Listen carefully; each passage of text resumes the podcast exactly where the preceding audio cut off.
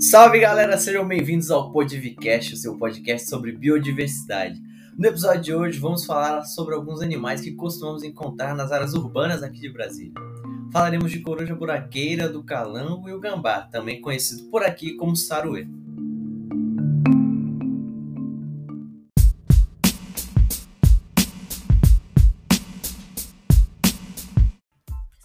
Coruja buraqueira é uma ave da família Strigidae, uma das duas famílias de corujas que são da ordem das strigiformes.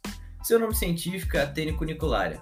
Esse nome foi escolhido pois cunicularia significa pequeno mineiro, já que essas aves têm um comportamento de cavar buracos no solo.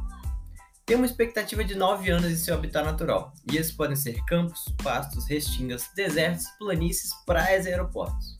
São aves de pequeno porte, mas ao contrário de outras corujas, os machos são levemente maiores que as fêmeas e elas são mais escuras que os machos. A cabeça delas é arredondada, sem penachos. Os olhos são dispostos no mesmo plano e amarelos.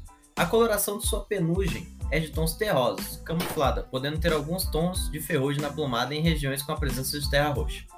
Por conta do posicionamento de seus olhos, lado a lado no mesmo plano, elas possuem visão binocular, ou seja, enxergam o mesmo objeto com ambos. Isso faz com que elas possam ver os mesmos em três dimensões, como altura, largura e profundidade. Possuem olhos grandes para melhorar a captação de luz em ambientes noturnos, tendo também uma audição aguçada. Os filhotes da espécie parecem com um indivíduo adulto, porém mais engonçados e sem penugem nas pernas. Não existe uma forma exata de diferenciar os machos das fêmeas da espécie, pois são extremamente semelhantes. São aves de rapina, tendo poucos predadores naturais. Inclusive são predados por outras aves de rapina. Elas são carnívoras insetivas, caçando roedores, insetos, marsupiais, anfíbios, répteis e morcegos. Elas fazem seus ninhos em buracos, também feitos por outros animais, como tatus e compizeiros, podendo chegar até 2 metros e formam o fundo com capim seco. Colocam em média de 6 a 11 ovos, sendo que a incubação chega em torno de 30 dias e é realizada apenas pela fêmea. Após o nascimento da prole, o dever de protegê-los é do macho. Quanto à distribuição geográfica, acontece desde o Canadá até a América do Sul, sendo encontrado em todos os estados do Brasil. Hoje em dia já há registro de aparecimento na bacia amazônica devido ao aumento do desmatamento, principalmente nas regiões onde passam as rodovias. Está presente do nível do mar até mais de 4 mil metros de altitude. Agora, alguns fatos sobre as corujas. Elas preferem usar buracos já feitos pelos outros animais, porém também cavam os próprios. Usam diversos materiais para construir seus ninhos, todavia, usam muito o estrume para esse fim. Elas utilizam isso pois acabam atraindo muitos besouros do estrume.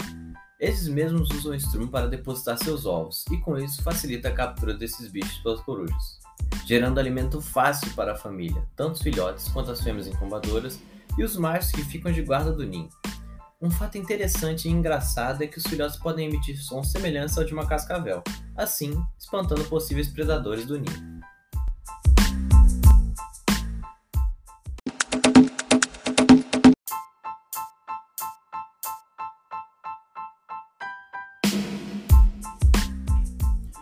O calango é um lagarto de tamanho médio, uma espécie bastante comum e abundante vivendo tanto em ambientes antropizados e áreas urbanas quanto em áreas abertas, campos rochosos e restingas.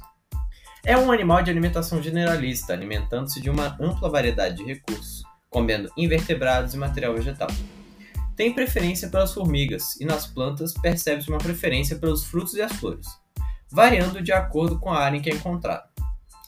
Eles se reproduzem durante a estação seca até metade da estação chuvosa, sendo que a fêmea pode colocar vários ovos de uma vez mas as ninhadas pequenas são mais comuns. Um comportamento curioso dessa espécie é que às vezes ele anda sobre duas pernas. Ele consegue também correr apenas nas patas traseiras por uma distância limitada.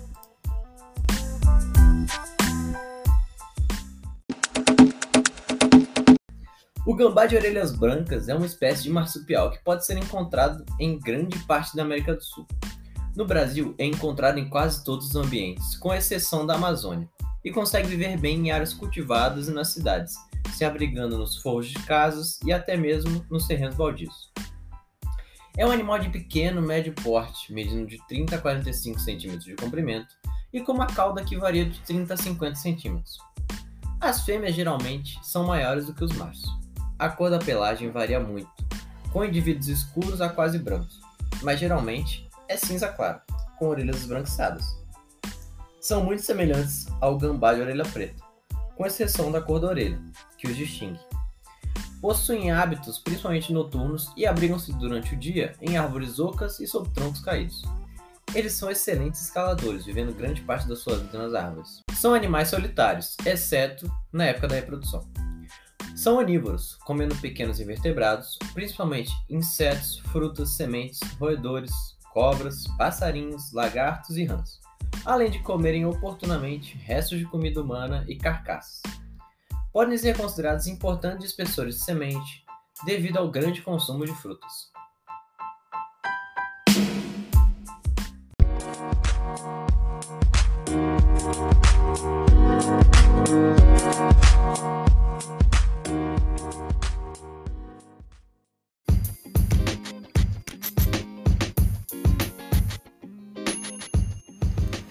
Então é isso, galera. Muito obrigado por ouvir o nosso podcast até aqui.